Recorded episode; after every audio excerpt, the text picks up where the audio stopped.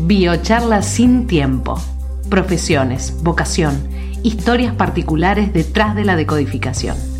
César Trombino te acerca a las visiones únicas de consultores que acompañan a cambiar vidas.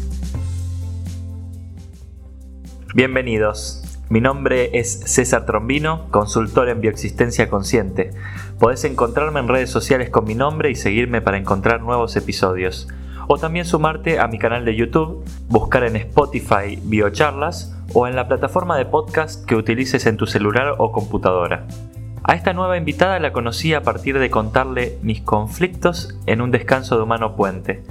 Instantáneamente supe que estaba frente a alguien que había tenido mucho recorrido en el mundo holístico, muy segura y con una energía maravillosa. Consultora en decodificación bioemocional, bioexistencia consciente, astróloga, counselor en psicología positiva, neurociencias aplicadas. Ella es María José Escudero.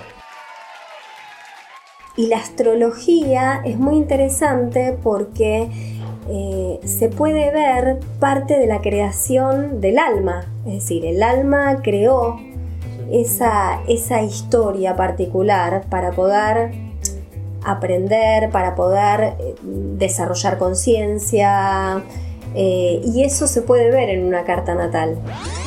El mapa astrológico de cada uno es, es como si en el momento en que vos decidiste encarnar, tu primera bocanada de aire te contacta con este plano, encarnás, y en ese momento esa foto del cielo en donde fuerzas energéticas grandes de la creación, como los planetas, como las estrellas, están de una determinada manera posicionados por tu día de nacimiento, tu mes, tu año, tu hora, tu lugar, queda registrado en tu aura, queda registrado en tu campo bioelectromagnético, no sé cómo decirlo. y eso influye en, el ser material que somos, digamos, porque... Es como, una, es como si fuera una matriz, es como si fuera, eh, digamos que la lo físico eh, primero tiene una matriz y esa matriz es como que conforma después lo físico.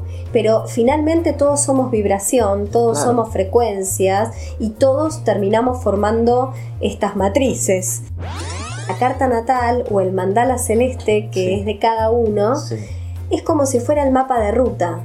Y para unirlo con la bioexistencia consciente, digamos, es precisamente tomar conciencia de ese mapa de ruta, nos permite eh, ser más conscientes de las, decisiones, de, eh, de, nuestro propósito, de lo que queremos hacer o manifestar en nuestra creación.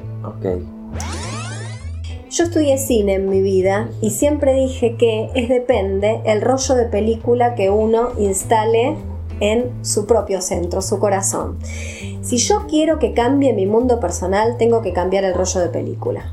Excelente. Porque lo que estoy proyectando afuera, no me gusta lo que veo, ok, cambiemos el rollo de película adentro y voy a proyectar otra película.